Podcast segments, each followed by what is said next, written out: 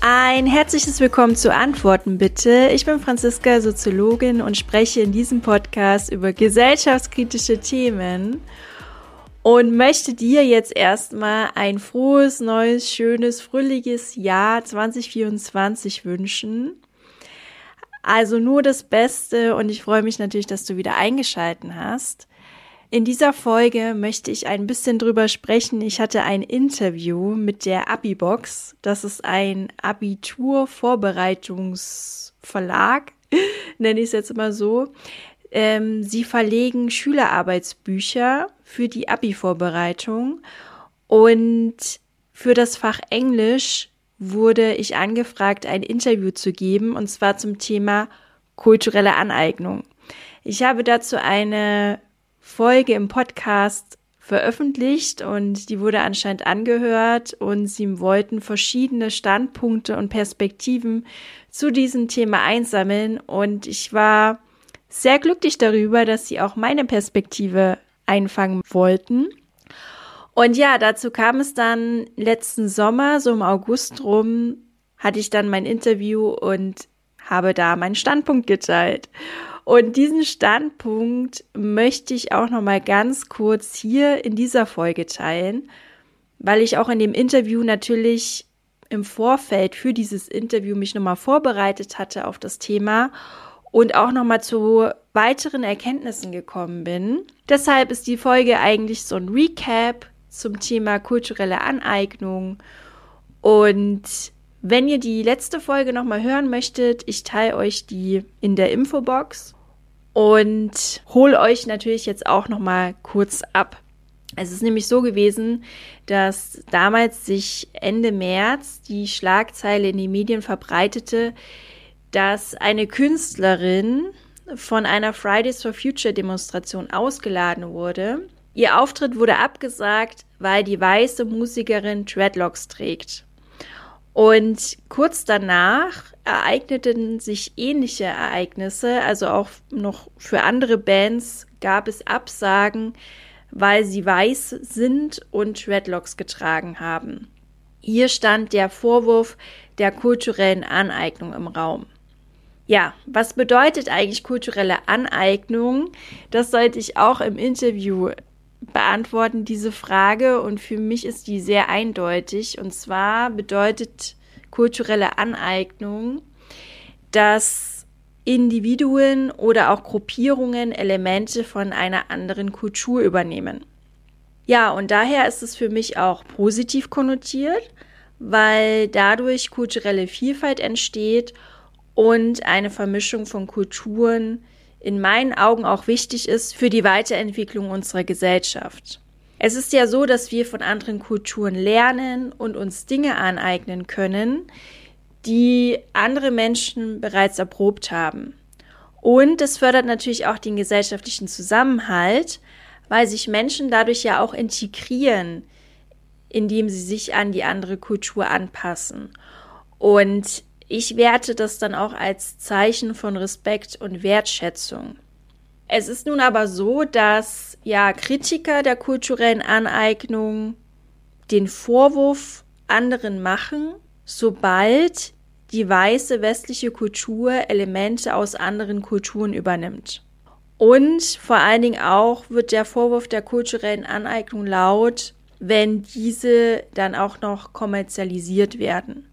Und hier gibt es zahlreiche Beispiele. Das eine hatten wir gerade schon. Also wenn zum Beispiel weiße Musiker Dreadlocks tragen oder Yogakurse angeboten werden von Menschen, die nicht die ethnische Herkunft haben oder Hip-Hop-Musik, ähm, Essen aus anderen Ländern, wenn die Musik, Mode oder das Essen jetzt ganz grob gesagt aus anderen Kulturen übernommen wird.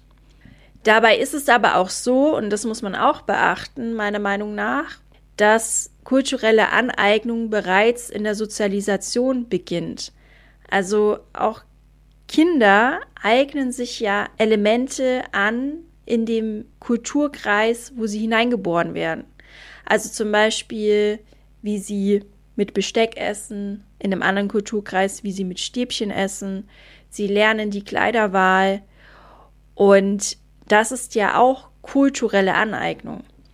Deshalb kann man auch sagen, dass es kulturelle Aneignung schon immer gegeben hat und sich nur so auch die Menschheit weiterentwickeln konnte. Es ist eben so, dass sobald Individuen unterschiedlicher Kulturen aufeinandertreffen, zwangsläufig ein Austausch stattfindet und Elemente übernommen werden. Und genau dadurch vermischen sich ja auch die Kulturen. Natürlich wurde dieser ganze Prozess nochmal beschleunigt durch die Globalisierung. Und es ist ja auch so, dass viele auch diese Reiselust haben, weil sie eben fremde Kulturen kennenlernen möchten.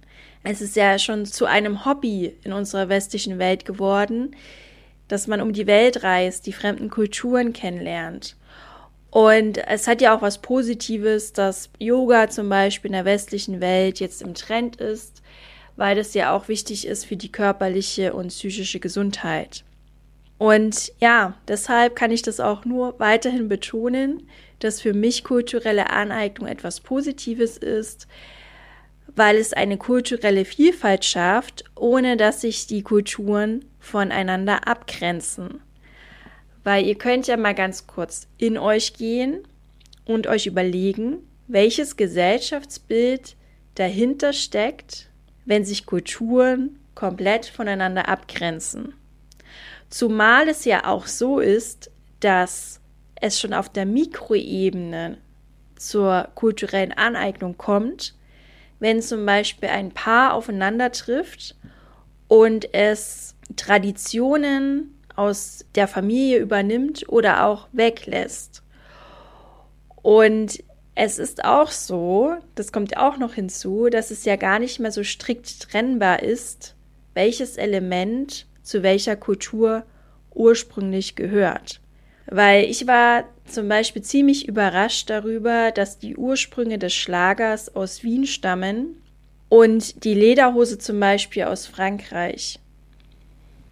Das Problem ist, dass sich halt viele Menschen daran stören, dass plötzlich kulturelle Elemente im Trend sind, für die sie vorher gemobbt oder diskriminiert worden sind.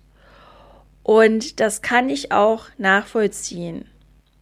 Es ist nur aber so, dass das ja eben ein Schmerz oder ein Trigger aus der Vergangenheit ist, der aufgelöst werden muss. Und es müssen natürlich auch eigentlich die Richtigen in die Verantwortung genommen werden, also die, die tatsächlich damals diese Menschen gemobbt und diskriminiert haben. Und eben nicht die Menschen, die die Kulturen vielleicht sogar durch Trends aufwerten. Und ich finde eben auch, dass es nicht die Lösung sein kann, dass wir weißen Menschen jetzt verbieten, Dreadlocks zu tragen, weil das meiner Meinung nach noch zu einer größeren gesellschaftlichen Spaltung führt. Zumal wir eigentlich im Jahr 2024 sowieso nicht mehr in Hautfarben einteilen sollten. Ja, das große Thema bleibt trotzdem, auch unabhängig von der kulturellen Aneignung, das ist mir sehr, sehr wichtig, das nochmal zu sagen, ist, dass wir in den ganzen Debatten und Diskussionen, die wir haben, die Emotionalität rausnehmen sollten und uns mehr auf die Sachlichkeit fokussieren sollten. Weil es ist eben oft so, dass wir eher persönliche Einzelerfahrungen teilen und wir eben verstehen müssen, dass jeder seine individuellen Erfahrungen macht, jeder in seiner eigenen Welt lebt, in seiner eigenen Weltsicht und Weltanschauung und dadurch ja auch vielfältige Meinungen und Perspektiven entstehen. Und genau diese vielfältigen Perspektiven und Meinungen sollten wir feiern. Wir sollten die feiern.